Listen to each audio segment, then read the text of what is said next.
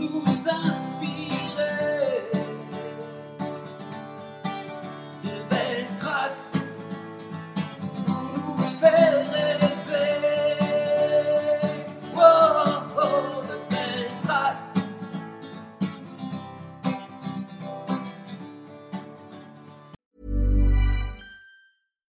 Sandra, and I'm just the professional your small business was looking for. But you didn't hire me because you didn't use LinkedIn jobs. LinkedIn has professionals you can't find anywhere else, including those who aren't actively looking for a new job but might be open to the perfect role, like me.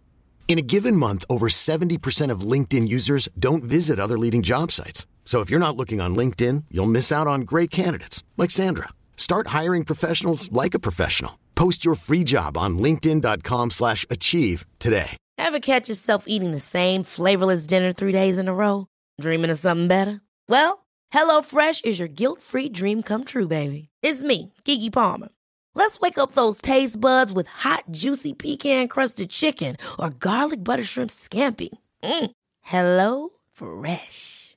Stop dreaming of all the delicious possibilities and dig in at HelloFresh.com. Let's get this dinner party started. Cool fact a crocodile can't stick out its tongue. Also, you can get health insurance for a month or just under a year in some states. United Healthcare short term insurance plans, underwritten by Golden Rule Insurance Company, offer flexible, budget friendly coverage for you. Learn more at uh1.com. Bonjour à toutes et à tous. Bienvenue dans le podcast Belle Trace. Je suis Flo Masnada, skieuse et passionnée de sport. Choisir, dessiner, laisser ma trace, c'est ce qui m'a guidée pendant des années et je souhaite que cela continue. Alors j'ai pensé qu'à travers ce podcast, je pourrais donner la parole aux grands champions, mes amis, que j'ai eu la chance de côtoyer pendant des années pour qu'ils nous transmettent leurs messages, leurs valeurs, leurs belles traces quoi. Ils nous ont fait vibrer et continuent à provoquer des émotions uniques chez nous. Alors, tendez l'oreille et soyez à l'écoute de leur souffle plein d'énergie positive. J'ai toujours dit que si j'avais été un garçon, j'aurais aimé jouer au rugby. Mais à mon époque, il n'y avait pas d'équipe de femmes. En tout cas, pas encore. Alors, j'ai suivi avec attention la carrière de mon invité du jour.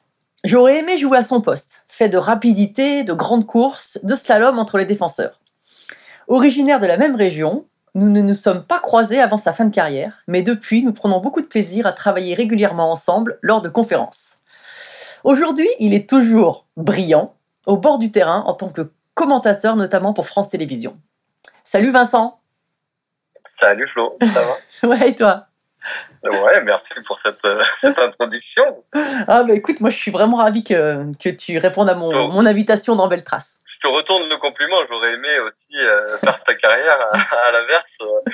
et euh, c'est vrai que c'est quelque chose qui, qui m'a qui m'a toujours beaucoup attiré. Parce qu'il y a- Ouais. Il y a sûrement des similitudes entre ce que tu as vécu toi et mon poste, effectivement. T'en as fait beaucoup du, du ski? Ouais, j'en ai fait beaucoup jusqu'à l'âge de, de 20 ans. Après, quand j'ai commencé ma carrière pro, euh, bah, j'ai euh, j'ai mis entre parenthèses, j'y allais un peu pendant les vacances euh, d'hiver, et puis petit à petit, euh, bah, tu sais que Mm. c'est quand même un sport risqué toi aussi. et donc, du coup, j'ai mis entre parenthèses pendant presque 10-12 ans, quoi.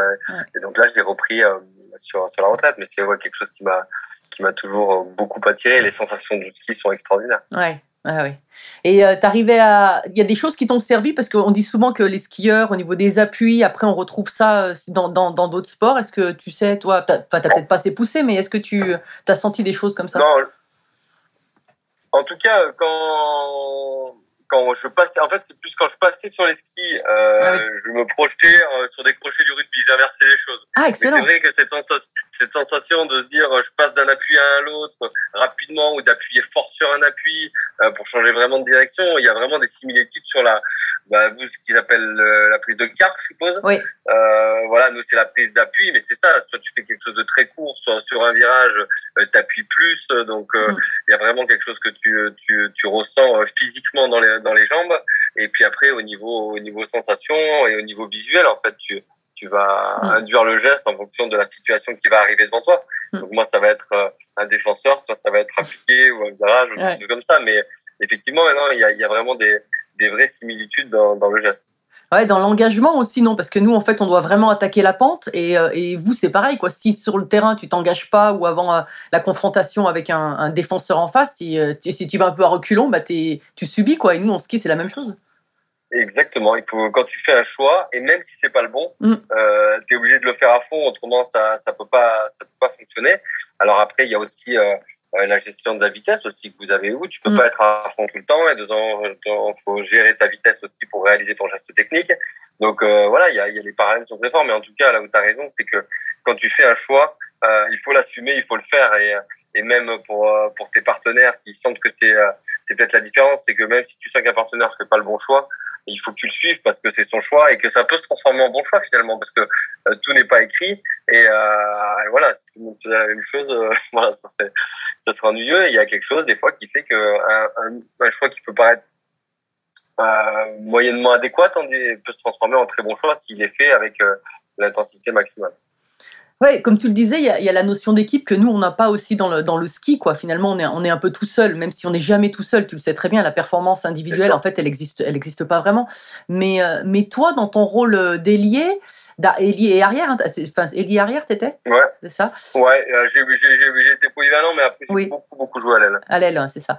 Eh bien, euh, t'étais aussi, t'avais aussi quelque part cette. euh, est-ce que tu avais aussi cette, liberté un peu, parce qu'à la fin, c'est toi qui dois créer, euh, même si tu attends le ballon finalement des autres, mais tu as aussi cette liberté de, de, de créer un petit peu, quoi. ça a été euh, à la fois c'est ce que j'ai adoré dans ce poste. Euh, Mm. Je disais beaucoup, on est on est vraiment un électron libre. On a la, le loisir de- d'aller partout où on veut, d'apporter du surnombre en touchant ou en touchant pas le ballon. On va des fois amener des déséquilibres juste par par la présence. Mm. Mais à la fois tu dois être un électron libre, mais à la fois tu dois être à, ta place au bon moment parce que si t'es pas là pour finir les coups sur ton aile, etc. euh, ça a pas de sens de de se balader partout sur le terrain. Donc il y a cet équilibre à trouver entre liberté d'entreprendre et et euh, devoir d'être euh, à ta place. Et, euh, et après, tu as raison, on a un rôle de, de, de finisseur et c'est ce, qui a- ce que j'ai dû faire évoluer dans mon jeu, c'est qu'au début, je me considérais comme un finisseur vraiment, Mhm. et donc j'allais au maximum de, de mes actions tout le temps. Ce qui est une bêtise en fait, c'est qu'au bout d'un moment, on se coupe du soutien euh, et d'aller toujours, toujours, toujours trop loin. Euh, voilà, à un moment donné, ça c'est contre-productif. Donc, euh, on m'a dit, mais crée de, de l'alternance dans ton jeu, crée de la continuité, sois plus altruiste et tu verras que tu marqueras encore plus. Et c'est vrai que le fait de devenir altruiste, de donner le ballon au bon moment, mais souvent après j'étais replacé dans le jeu pour marquer des essais. Donc c'est aussi euh, de comprendre que j'avais un rôle de finisseur à certains moments, mais il y a beaucoup de moments où je savais que je ne pouvais pas être que finisseur. Il fallait que, que je sois euh, altruiste et que je construise avec avec les autres. Et euh, voilà, j'ai dû trouver mon équilibre là-dedans. C'est ça qui m'a passionné dans, dans ce poste. Ouais, c'est génial. Et alors, qui, euh, qui justement t'a conseillé comme ça par rapport à l'évolution de ton jeu ou euh, de donner des options? Parce qu'on a tous dans une carrière des, des personnes qui ont marqué. Des mentors. Ouais. Moi, évidemment, ça a été beaucoup euh, Guy Noves, euh, Oui. Toulousain, puisque j'y ai joué il y a quasiment 15 ans. Et que euh, j'ai eu la chance, ben, Guy a été et sera un des plus grands entraîneurs de tous les temps, mais Mm. était ailier. Donc c'est vrai qu'il avait un regard aussi affûté de, de l'ailier. Et euh, donc euh, il m'a permis de, de faire évoluer mon jeu. Puis après, j'ai eu des coachs tout au long de ma carrière. J'ai aussi beaucoup regardé les autres. Euh, j'ai toujours considéré que on peut avoir plein de modèles en fait et on peut Mm. essayer de reproduire plein de petites choses et pas que dans le rugby d'ailleurs. Et euh, je crois qu'il faut s'inspirer de tous les sports. Et du coup, j'étais beaucoup aussi dans, dans le mimétisme de, de gens que, que je regardais, que je trouvais euh, à la fois intéressant et surtout que je pouvais m'appliquer à moi-même parce que de euh, d'appliquer ce, ce que faisait Josin Loumou euh, sur un terrain, euh, bon, bah, il me manquait euh, tu veux, 40 kilos euh, et, et 20 cm, donc ça n'avait pas de sens. Mais des gens qui pouvaient me ressembler, euh, dans lesquels, avec lesquels je m'identifiais, je regardais beaucoup, j'essayais de reproduire aussi pour essayer d'a- d'ajouter des, des cordes euh, à mon arc, mais, euh, mais c'est vrai que dans, en, en termes de, de repères, euh, ça a été, ça a été Guy Noves, sûrement une personne des plus, les plus importantes de ma carrière. Ouais, c'est, c'est, c'est- mais je suis tout à fait d'accord parce que moi, c'est- je dis souvent, on peut, on peut pas faire du copier-coller en fonction parce qu'on a tous des qualités propres. Non. Mais, mais à piquer quelques petites choses, c'est, important. Il y, a, il y a pas longtemps, j'ai écouté un podcast euh, d'une skieuse, la Sofia Goggia, et puis je l'ai, je l'ai conseillé tout de suite à des skieuses actuelles en disant, regardez, euh, voilà, il y a- des petites choses à prendre sur sa, sa manière de vivre aussi l'instant présent, et, euh, et je trouvais que c'était, c'était vraiment fort. Et, et, Bah, et D'ailleurs, on- pour le ski, ouais. vous, on peut vous piquer toute la proprioception. À Ouais. un moment donné, on avait des que vous, vous étiez en avance là-dessus, par exemple, sur Ouais. l'anticipation des blessures, etc. Donc euh, voilà, c'est vrai qu'il y a- il y, a des choses. Et puis dans l'aspect euh, mental, de, quand vous êtes face à la pente, vous, c'est comme euh, quand on est face à un match, euh, quand- avec une Mm. pression, face à un adversaire. Donc, euh, sauf qu'en plus, vous, vous êtes seul. Et il y a, il y a toujours une part de, de solitude, même dans un sport collectif où on est face à son stress. Mm. Et, euh, et vous, vous êtes aussi des exemples pour, pour ça. Et, et justement, tu parlais de Guy qui t'a inspiré, euh, Guy Noves. Euh, J'ai discuté il y a pas longtemps avec Dimitri Yachvili, que tu connais forcément très bien, euh, et qui me disait que lui, en fait, il avait été aussi coaché par euh, ah pour tirer au but. je Jean-Michel Larquet. Jean-Michel Larquet, voilà. Est-ce que toi, tu as fait appel à d'autres personnes dans, dans, pour, pour t'aider dans ton, à progresser dans ta carrière? Oui, mais plus autour de l'athlétisme. Moi, en tant que sprinter, je me suis entouré, alors ça a été longtemps, euh, presque toute ma carrière, Zeba Traoré, qui est un ancien athlète, qui avait fait les JO, qui était le préparateur physique de l'équipe de France. Mhm. Et, euh, mais je me suis beaucoup tourné vers, vers l'athlétisme. Euh, J'allais m'entraîner de temps en temps au Crêpes de Toulouse. Euh, quand je me suis blessé à Toulon, c'est, euh, je me suis tourné vers euh, Jacques Placenta. Ah oui. Euh, donc tout au long de ma carrière, l'athlétisme a été un, un fil rouge pour toujours cont- continuer à progresser sur ma technique de course, sur la vitesse, sur l'explosivité. Donc je me suis beaucoup inspiré. Et puis même une fois, quand je, je me suis blessé en, en 2013, je me suis blessé trois fois dans ma carrière, euh, trois fois sur des périodes un peu longues. Mais en 2013, je voulais vivre une rééducation un peu différente. Et du coup, je suis parti aux États-Unis m'entraîner avec des footballeurs américains Ah oui. parce que euh, voilà, eux ils ont pas l'endurance parce que c'est vrai que la- les actions s'arrêtent tout le temps, mais eux ils ont une, une force explosive et une, une agilité que nous on travaille pas. Et euh, ils travaillent les échelles de rythme, les changements de direction à, à, plein- à pleine vitesse. Et du coup je suis allé m'entraîner pendant 15 jours avec eux pour découvrir un peu leur univers. Donc euh, ça, ça a été très utile euh, pour moi. Donc oui euh, dis- disons que en majorité l'athlétisme. Mais après je suis allé voir un peu un peu d'autres choses. Et puis comme tu le sais quand tu euh, quand tu te blesses et tu vas dans des centres de rééducation, Mm. euh, que ce soit Cabreton, Saint-Raphaël, etc., mais tu croises d'autres athlètes, donc euh, notamment des skieurs. J'ai Mm. croisé évidemment beaucoup de skieurs, et du coup tu échanges, tu échanges, tu t'entraînes avec eux, et donc tu reprends des, des techniques, des exercices euh, d'autres sports. Ouais, ah ouais c'est top. Et, et au niveau, aux États-Unis, euh, tu as découvert aussi, bon, il y avait la- les aspects physiques, mais est-ce qu'il n'y avait pas aussi quelque chose de mental, aussi une approche un peu différente? Mais eux euh, sont, sont conçus très différents. Ils sont, ils sont, ils sont programmés pour faire des carrières très courtes. Oui.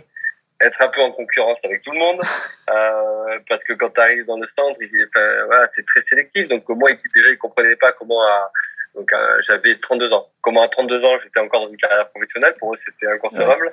Euh, comment je jouais sans protection comment donc on a beaucoup beaucoup échangé. Et puis euh, mais c'est vrai que euh, eux par exemple nous de manière très latine quand on arrive à l'entraînement, on discute, euh, à la muscu, hein, on discute entre les séances de, de, de récup et tout ça. Eux, ça n'existe pas. C'est-à-dire que tout se fait à fond, à intensité maximale. Il n'y a pas de perte de temps dans l'exercice. Et moi, ça, j'ai apprécié. C'est que euh, les, on faisait une, je sais pas, une séance de haut. La récupération, c'était euh, des petits exercices de bas pour la proprioception, pour anticiper la, la blessure. Et inversement, des choses où nous, on a une perte de temps des fois dans notre travail. Mm. Que non pas. Eux, c'est à intensité maximale. Euh, voilà, ils mettent de l'humain et ils mettent plus de temps à mettre de l'humain, mais ils le mettent après. Mais quand, quand ça bosse, ça bosse à fond et j'ai vraiment aimé cette euh, disons cette optimisation du, euh, du temps. J'ai trouvé ça très intéressant. Tout est tout est bien timé, tout est bien calculé. Après, c'est- est-ce que c'était pas aussi le, le côté hyper pro américain, du rugby pro américain, et qui était peut-être pas encore euh, aussi développé chez, chez nous, quoi? Alors moi, c'était dans un truc de, de football américain, donc vraiment, c'était euh, c'était vraiment très pro et c'était Ouais, des, structures qui leur permettaient de devenir pro. Et oui, effectivement, ils ont un professionnalisme. Euh, alors c'est pas qu'on n'a pas, euh, parce qu'on est très pro en France aussi, mais on a des méthodes, disons un peu un peu différentes. On a, on a besoin de on a besoin de parler, on a Mm. besoin de euh, que que non pas, euh, de- disons qu'ils sont un peu plus rigides dans le dans le management. Ça a du bon des fois, euh, mais voilà, nous on a un côté aussi, on a besoin d'expliquer les choses aux gens un peu un peu plus. Ouais, c'est sûr. Alors justement, tu parlais du physique et, euh, et j'ai lu, euh, j'ai lu en préparant le, le podcast que tu étais, qui était, enfin, t'explosais quand même assez régulièrement tous les records et tout ça. Et alors j'ai lu un surnom, je me suis, Chick- le chicken, c'est ça? Parce que tu cours partout. Mais c'est quand même, pas c'est un peu, je suis plus fier. bah ouais, c'est ça. Moi, je l'ai pas trouvé génial. C'est qui, qui a trouvé ce, ce Non, surnom? alors c'était c'est Xavier Yarbajosa. Euh, Ouais, euh, ouais. En fait, quand je suis arrivé à Toulouse, j'avais un je portais un casque parce que je m'étais blessé à l'oreille. Ouais. Euh, J'avais eu une quarantaine de points de suture, donc euh, et c'était devenu un élément rassurant pour moi puisque je l'ai eu en junior et puis je suis vite passé en Pro D2 et puis à Toulouse et en équipe de France. Donc j'avais du mal à m'en détacher même si j'en avais plus besoin. Et c'est vrai qu'il y a eu quelques actions à Toulouse quand on débriefait les matchs lundi où j'avais le casque un peu devant les yeux, euh, la main en avant sans trop savoir où j'allais. Donc euh, ça a vite dérivé sur poulet sans tête et ça a dérivé jusqu'à Ticket. D'accord. Mais euh, ouais, la, la, la préparation physique m'a toujours, euh, j'ai toujours adoré ça. Ça Mm. m'a toujours passionné. Euh, je me sentais bien quand j'étais au top de ma forme. Et puis je suis toujours parti du principe. Moi, franchement, je suis parti avec. J'étais pas spécialement fait pour le haut niveau au départ et j'avais pas des qualités physiques extraordinaires quand j'étais quand j'étais Ah jeune. oui. Elles sont arrivées plutôt tard, vers 17-18 ans, quand j'ai grandi, quand j'ai commencé à faire de l'athlé, etc. Et donc, euh, je me suis dit qu'il y avait, il n'y a pas de limite en fait pour moi. Il n'y a pas de limite d'âge, il n'y a pas de limite de taille, de poids, ça, ça n'existe pas. C'est, c'est ce que tu y mets toi à l'entraînement, ce que tu mets euh, autour de, de l'entraînement, dans ta récupération, dans ton hygiène de vie, sans te priver de rien. Et, du coup, en fait, euh, je suis toujours parti de, de ce principe-là. Donc, du coup, j'ai toujours été un bosseur, mais ça m'a, euh, ça m'a toujours plu en fait. Ça n'a jamais été une contrainte pour moi l'entraînement et de m'entraîner plus. Au contraire, c'était, euh, je, je trouvais que c'était chouette de se dire qu'on n'avait pas de limite, qu'on pouvait toujours progresser. Donc à un moment donné, c'est plus de la, la progression, c'est de la transformation et tu veux essayer d'être efficace, euh, d'être aussi efficace mais d'une manière différente parce que tu vieillis, parce que tu n'as plus les mêmes qualités, mais mais tu peux ne pas perdre en performance, j'en suis persuadé. Et euh, mais ça dépend de, de tellement de paramètres et il n'y a pas un paramètre qui fait que tu es que tu es plus efficace, soit ton âge, une blessure, euh, parce que voilà, je trouve que des fois on nous met trop dans des cases et donc du coup, euh, ouais, j'ai- toujours été assez à l'aise dans, dans ces tests-là parce que je crois que j'ai- j'aimais profondément m'entraîner euh, là-dessus. Et puis que j'en avais eu. euh, moi, ma qualité, euh, il y, a, des- il y a des gens qui sont vraiment talentueux. Moi, mon talent, c'était cette force de travail en fait. Et euh, c'est ça qui m'a, je me suis construit. Donc, je me suis construit d'abord mentalement pour essayer de ressembler à ceux qui étaient plus forts que moi. Et puis le jour où j'ai réussi à les rattraper un peu physiquement, euh, sûrement que tout ce travail mental là m'a m'a aidé à, à durer, euh, ouais, à, à performer sur la durée. Ouais, mais c'est sûr. Mais je crois d'ailleurs que souvent, euh, on parle des sportifs de haut niveau euh, très doués, on parle un peu de génie, etc. Mais en fait, il y a beaucoup plus de, entre guillemets, euh, laborieux qui, ouais, qui de réussissent, ouais. de besogneux Ouais, que, que, que de, que de super doués. Parce que, parce que souvent, le super doué, quand il se met à bosser, ben, il perd ses qualités premières. Puis ça a été facile jusqu'à Ouais. maintenant. Puis quand il faut passer l'étape Ouais. supérieure, ben, il se met à bosser, il perd ses qualités. Il n'y a plus de patience et souvent, il, il abandonne. Ceux qui ont le deux, Voilà. ceux qui ont les deux sont des êtres Voilà, exceptionnels. sont des, sont des êtres exceptionnels, exactement. Et alors, tu disais que t'avais- t'as pas commencé, enfin, au début, tu, euh, tu faisais pas forcément du sport, tu as commencé le rugby. Non, sais, pourtant, tu as commencé le rugby assez tôt. Quand Si, même. j'ai toujours fait du sport, mais j'avais pas de. Si tu veux, j'ai commencé, je dois avoir 8-9 ans. J'ai fait de sport. euh, Bah, j'ai fait du ski, Du ski, ouais. du tennis, du judo, voilà. La natation. Et puis à 8-9 ans, j'ai essayé le rugby. Qui euh, me plaisait sans plus, quoi. Mais il y avait déjà un côté très rassurant d'être en équipe. J'avais très peu confiance en moi. Donc le fait d'être euh, dans un collectif, euh, c'était très rassurant pour moi. Et puis. En sixième, je suis tombé sur un éducateur, prof de sport, qui s'appelle Yves qui m'a passionné en fait pour le sport. C'est lui qui m'a donné le virus et j'ai démarré le rugby en fait pour tout te dire. Euh, euh, je crois qu'un jour j'avais trouvé des articles. Mon père a joué au rugby euh, Mhm. en, à Grenoble, Ouais. 20 ans auparavant, avant moi, et euh, j'avais trouvé des articles de lui beaucoup. Et du coup, je lui avais fait pour la fête des pères un, lié un book, tu vois, de ces articles. Ah, Et du génial. coup, euh, ça m'a donné envie. Et, voilà. et puis en sixième, euh, Yves Bardou m'a passionné pour ce sport. Et puis c'est parti comme ça. Mais, mais euh, j'avais quand même moins de qualité physique euh, que les autres. Donc euh, je m'accrochais beaucoup au mental, etc. Et puis euh, voilà, j'ai continué pour le plaisir. Et puis il y a eu un déclic à, à l'âge de, de 17-18 ans, euh, vraiment, où j'ai commencé à, à grandir. Et puis du coup, tout ce que j'avais euh, acquis auparavant, euh, bah, c'est décuplé avec les qualités physiques. Et euh, voilà, j'ai j'ai- j'ai explo- j'ai explosé à cet âge-là. Mais en, si tu veux, en l'espace de huit mois, j'avais jamais connu de sélection jeune. J'ai connu ma première sélection euh, la même année. Je connais ma première sélection en équipe de France, Oui. jeune, à moins de 21 ans. Euh, de, quatre mois plus tard, euh, je pars au Stade Toulousain. Et, euh, et en fait, huit mois plus tard, je faisais la grande équipe de France. Donc en fait, ça s'est ça s'est accéléré, en Accéléré l'espace d'un d'un an, euh, tout d'un coup, sans sans trop le réaliser finalement. Ah, génial. Et, et ton, co- ton premier contrat pro, c'était à Toulouse, du coup? Ouais, c'était à Toulouse. En fait, euh, je suis en Pro D2 à Grenoble et puis euh, Toulouse me contacte. Au début, je voulais, je voulais pas partir évidemment. pense qu'il y a cette espèce de, de peur de décevoir et la reconnaissance d'un club qui t'a formé depuis que t'as 9 ans. Et puis à Toulouse, bah, c'est c'est quand même euh, compliqué de refuser et euh, j'aurais eu peur de passer à côté de l'opportunité de, de me tester euh, à côté de ce qui se faisait de mieux. Donc j'ai pris cette division qui a été qui a été dure hein, parce que euh, ça n'a pas été très bien vécu euh, à Grenoble à l'époque parce que Oui. bah, c'est vécu comme une trahison quoi. Ouais, T'es jeune et puis euh, on était en Pro D2, on remontait en top 16 à l'époque et je décide de partir à Toulouse. Les gens l'ont compris après et c'est passé. Mais sur le coup, ça a été un peu difficile quand t'as 20 ans. euh, Mm, c'est dur à apporter ces, ces décisions-là. Mais euh, petit à petit, j'ai senti qu'il fallait que je le tente. Et puis voilà, ça m'a donné raison, mais, mais c'est toujours des décisions euh, difficiles.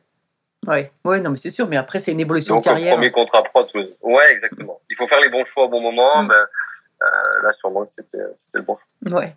Et alors, donc, très vite, tu rentres en équipe de France. Et alors, cette première sélection, euh, tu l'as pris comment? Et, euh, et cette remise, il y a une remise de maillot dans le vestiaire, c'est ça, hein, la, la première carte? Ouais, exactement. Ma première sélection, c'est à Marseille contre l'Afrique du Sud. Euh, je me souviens, je suis à table avec ma soeur qui était venue me voir, place Saint-Georges à Toulouse. Et j'ai un coup de téléphone parce que, en fait, on t'appelle jamais directement pour les sélections. Euh, T'as jamais euh, le coach qui t'appelle. euh, Ça se fait par les médias, en fait. Il y a une annonce, une conférence de presse. Ah, le- Donc, les coachs ne euh, t'appellent pas avant? Jamais. Ah bon? Généralement, quand ils t'appellent, c'est pour, s'ils t'appellent, c'est pour te dire qui est pas.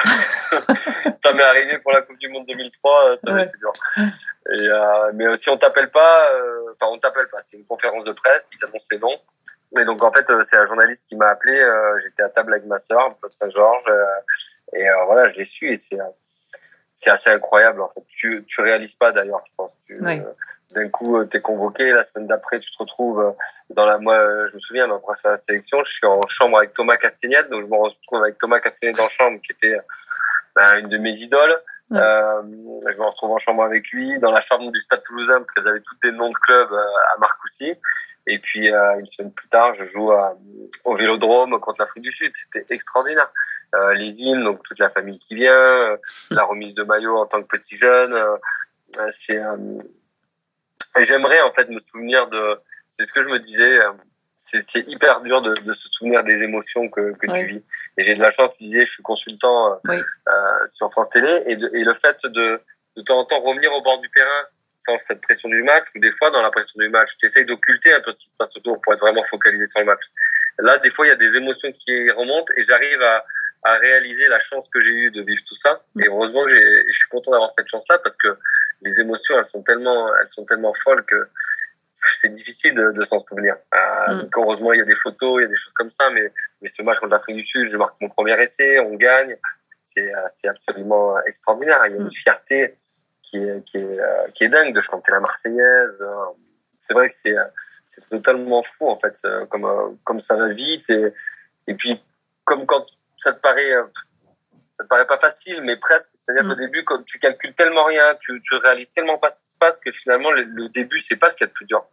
Tu réussis. Ouais. Dernière, moi, je joue le Jonah Lomou, ma deuxième sélection. On fait match nul, puis après, on, on- voilà, on gagne, et puis j'enchaîne le tour en destination. Et en fait, jusqu'à ton premier échec, c'est facile. Parce que tu es sur une espèce de dynamique où tu, Mm. tu prends pas conscience de, de la difficulté que c'est. Et en fait, tu réalises après que qui est dur, c'est de tenir dans, dans, dans, dans la durée cette, cette, cette performance et d'y être régulièrement. Mais Bah, tu l'as au pas mal fait, hein. Tu l'as pas mal fait. Ouais, jamais. J'ai réussi, mais tu te rends compte après la difficulté que c'est. Ouais. Du coup, euh, t'es sur un nuage, quoi. Il y a, y a tout qui, tu, tu te rends pas compte de, de comme c'est difficile. Et puis, euh, puis c'est là où au début tu te, tu te remets peut-être pas suffisamment en question en fait quand t'es dans cette dynamique-là parce que euh, voilà, ça roule, ça marche. Et, Mm. tu- et c'est après que tu comprends que la remise en question, elle doit se faire au moment où tu es le plus haut finalement et que tu dois anticiper euh, Mm. tous ces changements. Tu, tu dois te dire attention, ça, ça peut arriver. Et, Mm. et là, là, encore une fois, Guillaume ça a été très important parce qu'il avait toujours ce, ce regard de se dire euh, attention, c'est quand vous êtes au plus haut que vous êtes le plus en danger, quoi. Ouais. Ah ouais, mais c'est sûr qu'on a euh, tendance, on a tendance aussi souvent à appuyer sur les points, enfin sur quand ça va pas, les trucs qui vont pas, et pas assez sur ce qui, qu'est-ce qu'on a fait de bien et qu'est-ce qui nous a amené jusque là. Enfin, consolider aussi la, base, quoi, parce que parce que c'est ça qui est important. Et, et donc tu te rappelles de qui t'a donné ton, ton premier maillot en équipe de France, ta première? Euh, ouais, c'était bah, c'était du coup c'était Bernard Laporte là qui est sur sur la sélection. Moi, j'ai vécu mes premières sélections avec Bernard Laporte et on était euh, ouais euh, un discours d'avant-match. Ah. Euh, voilà, on te remet, on te remet le maillot, tu te lèves, il y a, tu, je me souviens d'a- d'avoir été assis, puis tu, tu regardes quand même le, tu regardes le coq, tu regardes le numéro derrière. Je, me, je souviens avoir beaucoup observé euh, le maillot, l'avoir regardé sur, sur les genoux pendant le trajet du bus. euh, C'est euh, Tu l'as gardé ce maillot? un- Ouais, j'ai gardé. Ah. Presque gardé tout. Alors, Ouais. j'en ai donné pour des Oui. assos et tout comme ça. Mais c'est des choses, euh, j'en ai beaucoup de maillots à la maison parce que c'est un objet qui me paraît tellement, Mm. c'est un objet qui m'a toujours fait rêver, en fait. Euh, Ouais. Je trouve euh, que ça raconte une histoire et que enfin, je l'ai donné, j'en ai donné à des personnes proches, mais globalement, j'en ai toujours gardé parce que déjà, tu sais pas quand ça va s'arrêter. Ouais. Et que, euh, du coup, tu as envie d'en avoir. Enfin, moi, j'y accorde beaucoup d'importance- d'importance. Et du coup, j'ai beaucoup de maillots parce que ça, ça permet de, d'ancrer des, des souvenirs. Ça, ça, ça va vite, les souvenirs. Donc, il y a les photos et tout ça, mais un objet, c'est quand même quelque chose de différent. Donc, ce maillot, c'est ma grand-mère qui me l'a fait encadrer. Et, Ah. euh, il est à la maison, euh, voilà. Donc, ça, il y a beaucoup de valeur. Ouais, c'est génial. Et alors, tu disais le deuxième match, donc le premier match euh, en équipe de France, l'Afrique du Sud, donc le deuxième match, tu m'as parlé de Jonah Ouais. Donc logiquement, c'est les Blacks. Voilà, c'est ça. Deuxième match contre les Blacks. Et là, pareil, John Alomu, euh, moi, je euh, quelques mois après, avant, je jouais euh, au jeu de Alomu à la console, quoi. Enfin, je, jouais- avec lui euh, sur la PlayStation et, et c'était ça. C'était euh, absolument euh, irréel. D'ailleurs, je pense que je l'ai pas ré- réalisé. Quand on me posait la question, il y avait une espèce de détachement et j'étais dans le défi de me dire, waouh, j'ai la chance de jouer John Alomu. Il y avait pas de il n'y avait pas de peur, il y avait du stress évidemment, mais il n'y avait pas de peur particulière. Il y avait juste envie de me dire, il a écrasé la moitié de la planète. Tu- risques quoi, toi? Au pire de réussir ton match et de voilà de te défier à un monument du, du rugby mondial. Et donc du coup, euh, il y a eu un moment de stress quand même parce que c'est son premier AK. Lui, quand il rentre sur le terrain, il est, euh, il est plus gros, plus grand que tout le monde. Il y a une- alors peut-être qu'en plus dans mes yeux, il, il devait j'avais dû en plus le grossir et le grandir, tu vois. Donc il y a un truc euh, absolument irréel quand il rentre sur le terrain. Et puis après, tu rentres dans ton match et, et tu. euh, c'est la, la seule fois, par contre, dans, dans ma carrière où je me suis quasiment focalisé que sur lui. Oui, c'est ce que j'allais dire, tu me parles que, tu parles que de Voilà. lui, mais il y y y a le AK, il y a tu quand parles même. que de lui. Ouais, ouais. Voilà. Surtout les autres matchs, tu as ton adversaire direct, mais euh, il est noyé dans, dans la performance collective. Mais là, il, il, il impose tellement quelque chose que là, je, je crois que j'ai été, c'est le seul match de ma vie où j'étais focalisé à, à 95% sur lui tout le match. Mm. Et C'était, c'était très particulier. Et, et ce et on fait fameux. match nul. euh, Ouais, vas-y, vas-y. Non, non, non, et voilà, et on fait match nul. Donc, euh, pour une première, euh, tu vois, faire match nul Mm. contre les Blacks, euh, et, et le, le premier AK, si c'est à ta question, Oui. euh, on en parlait euh, l'autre jour, c'est que Mm. le premier AK, t'es spectateur. Le AK, ça fait rêver tous les gamins.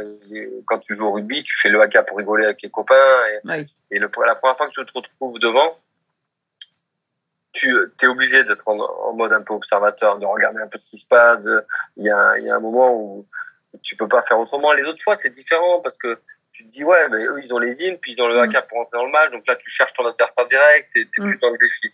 Mais la première fois, de voir ça à 5 mètres ou 10 mètres de toi, euh, il y a un côté où tu es, juste observateur de, de, de l'événement. Et ça, c'est un, c'est un souvenir euh, Mm. qui est dingue. Ouais, c'est fou.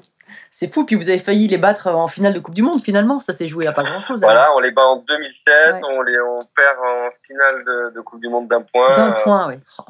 Ouais, ça a été euh, ouais, frustration d'une vie. Bah, il y avait Dimitri, et puis, Oui, euh, notamment. Euh, ouais, sentiment que je sais pas si on aurait gagné, euh, si on avait. En tout cas, on aurait sûrement mérité de d'avoir plus d'opportunités de gagner ce match, ça c'est Mm. sûr, parce qu'on avait dominé la, la finale et, euh, et on l'a on l'a pas eu. Donc euh, c'est une frustration parce que quand même d'arriver en finale de la Coupe du Monde euh, en Nouvelle-Zélande, d'échouer d'un point chez eux avec le match qu'on fait, euh, ça reste à la fois tu tu signes pour être vice-champion du monde, mais à la fois quand tu sors du match et euh, finalement ça, ça, ça te reste ça reste un goût un goût amer. On, on saura jamais si on doit être content ou pas content de, de cette finale de, de Coupe du Monde, mais euh, en tout cas, moi c'était c'était un moment assez assez incroyable parce que en 2007 on décide, euh, c'était la Coupe du Monde en France et on, le quart de finale est délocalisé Mm. euh, puisqu'on perd contre l'Argentine le premier match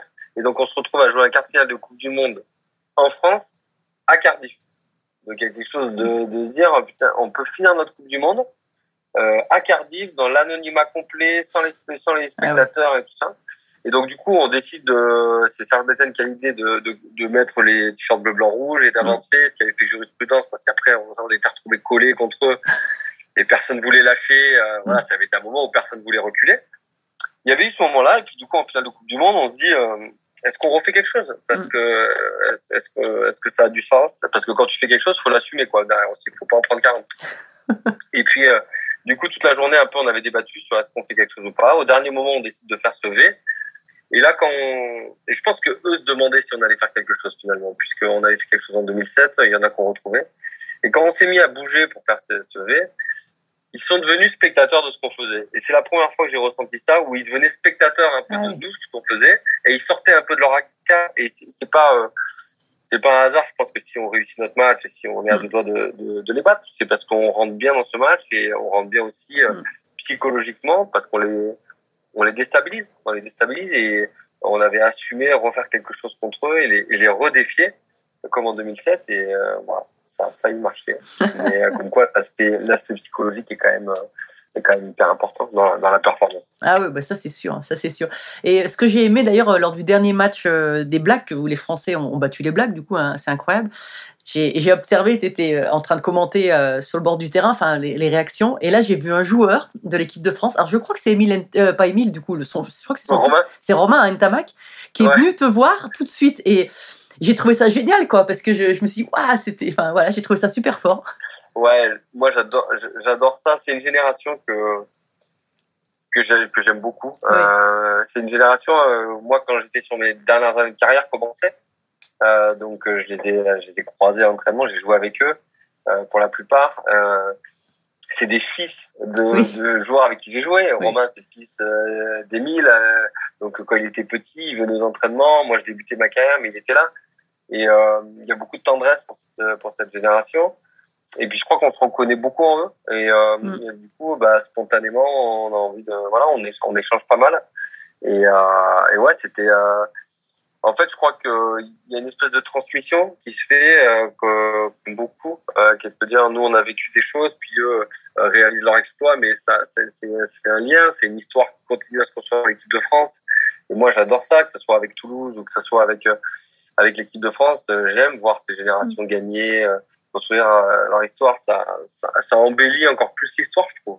Et, Ouais, mais euh, tu sais, tu sais là, euh, ce que je trouve, ce que j'ai trouvé génial, c'est ça, parce que, c'est ce geste très spontané, parce que tu le sais très bien, quand tu as été joueur, puis après tu passes du côté entre guillemets journaliste consultant, tu as un rôle de critique, pas critique dans le sens négatif, mais de critique en général. Et puis Oui, l'équipe, a, été, a pas été, euh, ça n'a pas été si facile euh, ces dernières années pour l'équipe de France. mhm. Donc euh, t'es vite, tu peux vite être vu comme euh, ah bah ça y est, il est passé du côté des journalistes et, Ouais, et vrai. critiques et et j'ai trouvé bah du coup ce lien, enfin quand il a, c'était tellement spontané, ça m'a vraiment touché de le voir, de voir aller, aller te voir et aller te, te serrer dans les bras. J'ai trouvé ça génial quoi. Ouais, moi aussi, j'ai trouvé Mm. ça. C'était, c'était un très bon moment, mais ouais, il y a, y a envie de. Je crois qu'il y a envie de. de c'est une notion de partage, quoi. Oui. Et je crois que là, il, il- on s'est croisés, on a, on a Mm. vécu des choses ensemble, même si on n'en a pas vécu énormément, parce qu'on a, on a quand même une grosse différence d'âge, mais j'en ai vécu avec son père, et je crois qu'il y a, Mm. il y a des choses qui nous lient, euh, et, et, euh, qu'on a partagées de manière très brève, mais euh, il en fallait pas plus, quoi. Et, euh, et c'est, c'est génial. Et moi, je me souviens avoir adoré faire ça avec. euh, euh, avec des gens, euh, avec, avec, euh, avec mes pères, quoi. De, Mm. de, de les embrasser, de les voir au bord du terrain, de voir un, un ancien, euh, un ancien consultant, parce Mm. qu'avant d'être consultant, c'est des anciens joueurs. Donc, Ouais. quand tu sens de la fierté dans, dans le regard de quelqu'un qui a compté pour toi aussi, euh, ben, je crois que t'as, voilà, t'as envie de, de partager aussi avec lui. Et Ouais. ça, c'est, c'est chouette de, de garder ça. Moi, j'aime beaucoup et, et l'état d'esprit qu'ils ont, euh, me plaît beaucoup de cette équipe de France. Ouais, ouais, c'est génial. Et d'ailleurs, euh, ça reflète l'état d'esprit de- du rugby, même s'il est en train de passer pro et qu'il peut y avoir aussi des, des choses qui. Enfin, ça fait un moment qu'il est passé pro d'ailleurs, mais, mais euh, on sent que euh, cette amitié euh, que vous avez dans le vestiaire et sur le terrain, elle continue maintenant. Tu as encore beaucoup d'amis de. Elle continue. Alors là, t'as raison, les choses changent évidemment. Il y a plus d'argent dans le rugby et il y a des il y a des codes qui changent malgré tout. Euh, et on le voit avec cette équipe de France. On l'a vu avec euh, avec le Stade Toulousain euh, qui, qui a dominé euh, ces deux dernières années. Euh, Il y a beaucoup d'équipes qui ont du talent, ça c'est sûr. Mais ce qui fait la différence, et ce qu'on reconnaît dans ces équipes, c'est un état d'esprit en fait. Mm. Et on sent qu'il y a quelque chose en plus entre les joueurs. Et c'est souvent cette cohésion-là qui va faire que elle est peut-être pas plus talentueuse l'équipe, mais euh, mais ce petit supplément, euh, il fait que là, quand là cette victoire contre les Blacks, elle est quand même très révélatrice. Ils font une super première mi-temps. Euh, ils sont en difficulté en deuxième mi-temps face à des blagues qui sont énormes, et ça bascule sur deux actions, une de Romain Tamac euh, qui, Mm. qui relance de l'embut, une interception de Penaud, mais on sent qu'il y a, y, y énormément de solidarité dans, ces- dans cette équipe qui vont fuser. Mais ça, euh, tu le construis pas qu'à l'entraînement, tu le construis pas euh, que sur les matchs, ça se construit en dehors de ce que tu, ce que tu mets, ce que tu as envie d'y mettre dans, dans cette équipe. Et la, et la cohésion, elle fait partie de la performance à, à part entière. Et euh, il y a des équipes comme ça qui l'ont euh, qui l'ont plus que d'autres et c'est souvent celle-là qui, euh, qui gagne Ouais. et pas forcément toujours les plus talentueuses en fait. Non, c'est sûr. Alors justement, juste pour revenir un petit peu à, à toi pendant ta carrière, parce que là le temps passe, et voilà. mais euh, j'aimerais savoir euh, dans, dans le vestiaire, euh, est-ce que toi tu avais un, un rituel de, de, de préparation? Tu te disais des choses, tu faisais des, des mouvements un peu particuliers ou, euh, ou avant de rentrer sur le terrain? Ou est-ce que ou est-ce que c'était en fonction de, de l'équipe en face? Très peu. Ouais. alors j'essayais alors j'essayais de pas en avoir parce que euh, je trouve que c'est un- côté euh, stressant parce que si ça marche plus au bout d'un moment t'es Ouais. perdu. Non, j'ai- j'aimais euh, ce que- je faisais souvent, c'est qu'avant les matchs, j'a- j'allais sur le terrain et euh, j'essayais d'aller visualiser où j'allais marquer. en Ah, me projetant. J'essayais de visualiser mon couloir. Voilà, c'est des choses que j'aimais faire. Aller, aller marcher. euh, C'était le seul rituel que j'avais avant match. Ça me permettait de me dégondir les jambes et puis de- d'essayer de, me projeter, de voir où j'allais marquer. Après, dans le vestiaire, euh, j'en avais, euh, j'en avais pas trop. J'avais des routines plutôt d'échauffement. Mais Oui. ça, c'est parce que je me sentais bien comme ça. Mais j'avais pas de, j'avais pas de superstition particulière, Mhm. d'objets ou de choses comme ça. Euh, J'en avais de, de temps en temps euh, à des périodes et j'essayais de vite m'en détacher parce que Mm. je voulais pas en être dépendant. Donc euh, voilà, c'était plus. euh, non, j'avais des petits rituels de de parcours, euh, de cheminement, d'entraînement et, euh, Mhm. avant les matchs, qui me rassuraient parce que je sentais que j'étais bien physiquement. Mais c'était pas de la c'était pas de la superstition. J'écoutais pas la même musique avant tous les matchs. euh, Mhm. je- voilà, j'essayais d'être euh, détaché par rapport à, par rapport à ça. de pas rester bloqué euh, là-dessus quoi. Ouais, de, parce que ouais, je me suis dit, si demain ça marche plus, euh, ben, tu, fais comment? Est-ce que tu refais le même rituel ou pas? Donc, euh, non, c'est vrai que j'étais pas trop superstitieux pour ça. Et est-ce qu'il y a des euh, dans le vestiaire alors maintenant il y a beaucoup de, de- de caméras partout donc on voit les avant les après mais est-ce que toi tu as des, des discours de coach qui t'ont marqué euh, dans, dans ta carrière ou des, des messages ou des choses mm, importantes ou un, ou un, ou un entraîneur particulier? Ou un chacun avait, oui, il y en a beaucoup qui m'ont marqué. J'ai eu la chance de vivre beaucoup d'avant, euh, mi-temps, après match. Euh, donc, euh, autant des, euh, des convocations à 4 heures du matin parce qu'on a fait un mauvais match. euh, ah oui après un match de France que euh, un discours euh, d'avant-match euh, un peu rugueux selon selon l'entraîneur que tu avais, selon le, Mm. le capitaine. Non, vraiment, j'ai eu des grands capitaines, j'ai eu des, euh, des grands entraîneurs, donc j'ai eu beaucoup de choses qui ont compté. Et, euh, mais ce que je me souviens, c'est que, par exemple, il y, a des- il y a des joueurs qui avaient besoin de, disons, de, de, de physique pour se motiver. Donc, euh, il y Ah a oui. des mecs qui filaient des coups de tête euh, euh, qui passaient. Je me souviens d'avoir une fois, je croise un, un joueur qui s'appelle Soulette, qui vient, mais comme il aurait fait à, son, à un pilier, tu vois, il me mit un coup de tête euh, pour me motiver, sauf que moi, le coup de tête pour me motiver, il m'a assommé euh, pendant, pendant 10 minutes, je suis allé m'asseoir. Donc après, j'ai été vigilant toute ma carrière. Sauf quand je voyais que ça s'emballait, qu'il y avait des mecs qui tournaient, qui avaient besoin d'un peu de contact physique pour se motiver, je me mettais plutôt à l'écart. Mais, euh, mais après, tu sais, je trouve que la motivation, euh, soit les entraîneurs, il y en a qui parlaient très fort et qui gueulaient et ça te motivait. Et il y en a qui avaient juste les mots justes euh, et qui étaient tellement exemplaires que, que euh, ça suffisait à te motiver. Donc, euh, il y avait- il y, y en a pas un qui m'a motivé plus que l'autre. Le, le contexte, euh, il fait beaucoup. Et, euh, et puis des fois, euh, c'est de la motivation individuelle. Des fois, euh, c'est c'est aussi beaucoup ça qui comptait. C'est que quand tu es tous en cercle, il y a quelque chose qui monte. Mais, mais finalement, moi, ce qui me touchait le plus, c'est quand c'était les petits mots, quand tu croisais quelqu'un et que quelqu'un te faisait un geste ou te disait un mot dans, dans le creux de l'oreille. Euh, pour dire qu'il comptait sur toi, qu'on avait besoin de toi euh, aujourd'hui, tu vois. Et, euh, et ça, ça avait plus de poids et plus de sens que, que n'importe quoi. Mm. Euh, vraiment, les petits gestes quand, quand les remplaçants euh, ils se mettent devant toi et qu'ils te tapent sur le dos et qu'ils t'encouragent avant d'entrer sur le terrain, les dernières secondes avant, les derniers regards. Je crois que c'est- c'est ça qui vraiment comptait plus que tout pour moi euh, Mm. avant, avant les matchs. Ouais, c'est ce que tu disais dans, quand tu parlais de cohésion de l'équipe, là, euh, avec cette énergie en fait qui va dans le même sens. C'est ça qui est euh, qui te Exactement, porte, quoi. c'est ça. Et tu sens, ça se croise, t'entends, ça parle plus, t'entends plus que le bruit des crampons, il y a plus que, il y a plus que des gestes dans, dans les vestiaires, des accolades. Euh, ça c'est, ça c'est très fort. Ça c'est très très fort. Mm.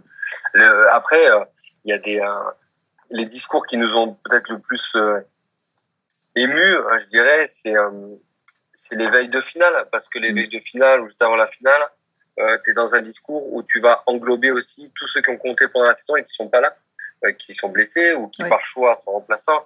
Et, euh, et du coup, ces discours d'avant-match où tu, euh, tu prends conscience de la globalité du collectif et de ceux qui n'ont pas la chance d'être à ta place, qui vont te manquer, ou toi quand, quand tu es dans ces Mm. cas-là, parce que ça m'est arrivé aussi. Euh, c'est des, des discours qui sont, qui sont très forts parce qu'ils résument euh, tout un objectif euh, qui s'est construit pendant des mois et des mois. Et là, tu arrives au bout de l'objectif.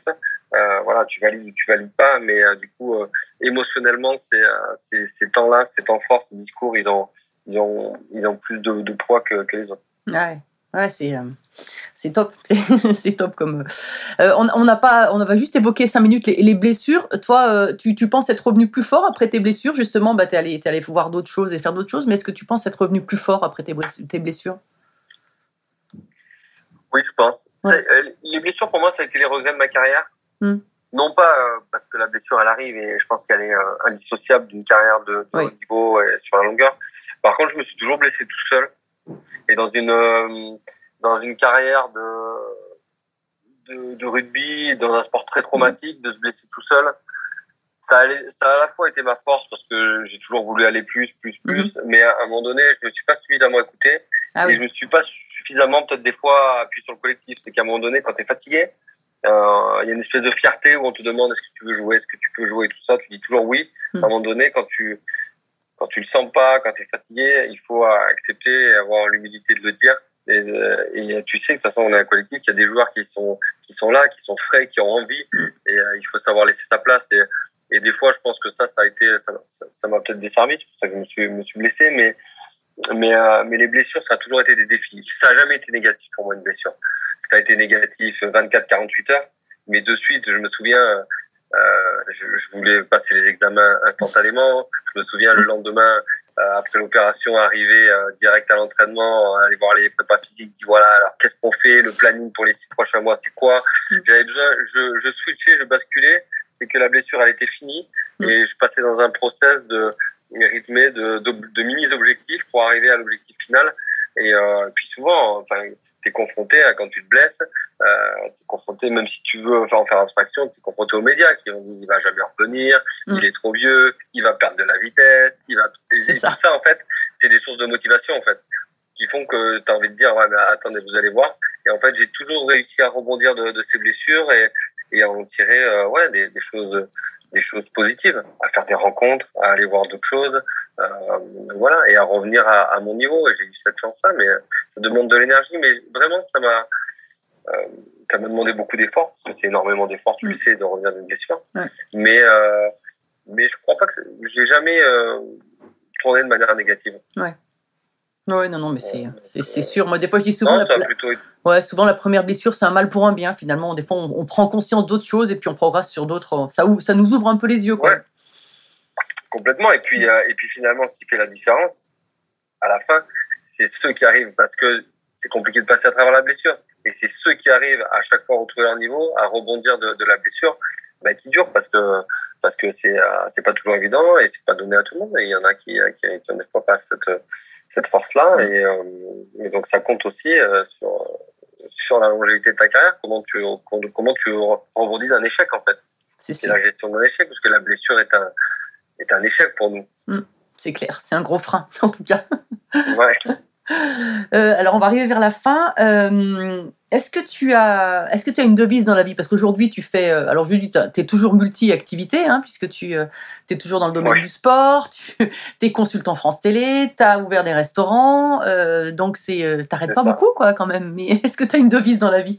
De toujours avancer? Ouais, non, il y a ça. Alors, il y a eu, il y a une période où je me suis, j'avais peur de, de manquer des choses. Donc, j'ai, fait beaucoup de choses. Là, petit à petit, je, je resserre le, le spectre pour être euh, efficace et, et trouver mon équilibre. Ça met du temps de trouver son équilibre après un arrêt de carrière, je trouve. Euh, là, ça fait trois ans et là, je pense que ça y est, j'y, arrive. Euh, non, si je ne sais pas si j'ai une devise. En tout cas, je suis quelqu'un de d'à la fois euh, très spontané, mais aussi très réfléchi et très positif. C'est-à-dire que quand je fais un choix, je mets du temps à le faire. Euh, Ça a été le cas pour venir à Toulouse, ça a été les choix dans, mon, dans ma reconversion après carrière. Par contre, une fois que j'ai fait un choix, c'est comme si euh, je voyais plus le négatif. Il pouvait pas, il rien se passer. Que je mets tout en œuvre pour que ça marche. Je suis conscient que ça peut échouer, mais euh, je me projette jamais dans l'échec.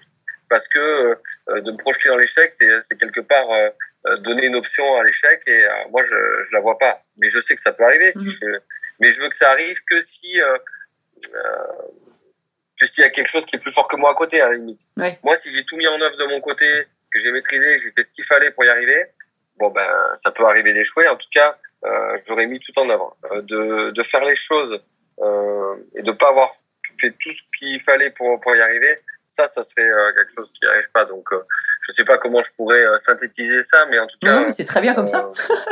En tout cas, vraiment, vraiment, je crois que quand je fais un choix, euh, voilà, c'est pour réussir.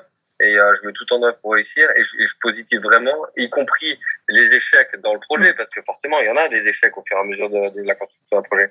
Mais pour moi, c'est pas des échecs en fait, c'est des, c'est de l'apprentissage, c'est des défis. Euh, D'ailleurs, je, ouais, je, je parle plus de défis que d'échecs. Et, euh, et c'est ça que je me construis euh, un peu là-dedans. Maintenant, c'est vrai que j'ai une, j'ai toujours eu une, quand j'étais euh, joueur, c'était une boulimie d'entraînement et de tout Mm. ça.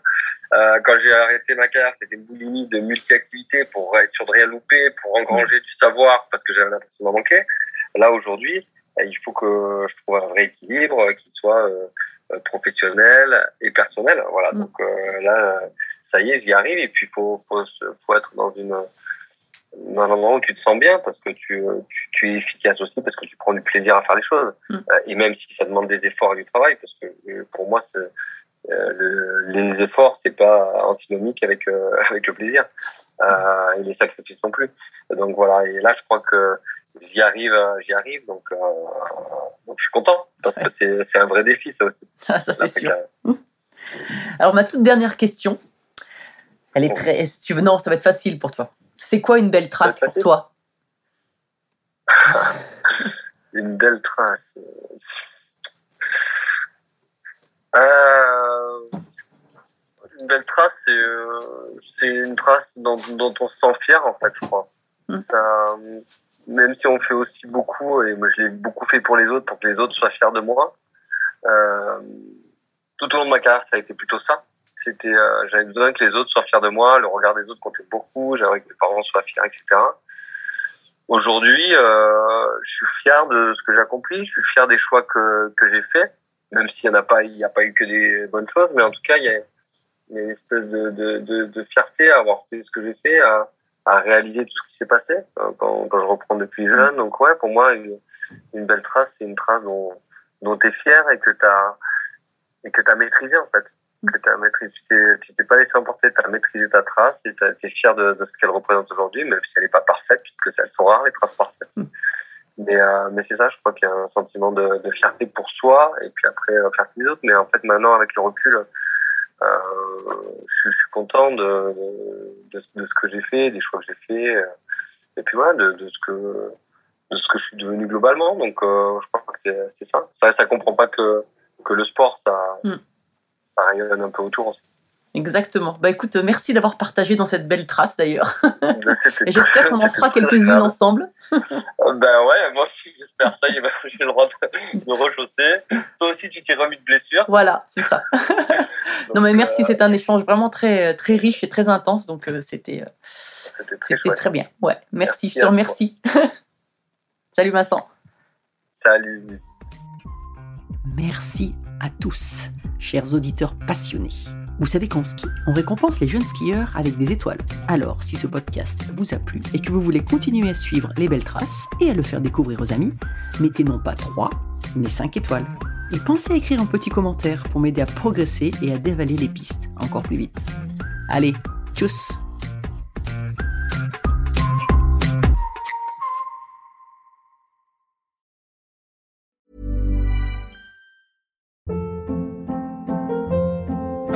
Hold up. What was that? Boring. No flavor. That was as bad as those leftovers you ate all week. Kiki Palmer here, and it's time to say hello to something fresh and guilt-free. Hello Fresh. Jazz up dinner with pecan-crusted chicken or garlic butter shrimp scampi. Now that's music to my mouth. Hello Fresh. Let's get this dinner party started. Discover all the delicious possibilities at hellofresh.com.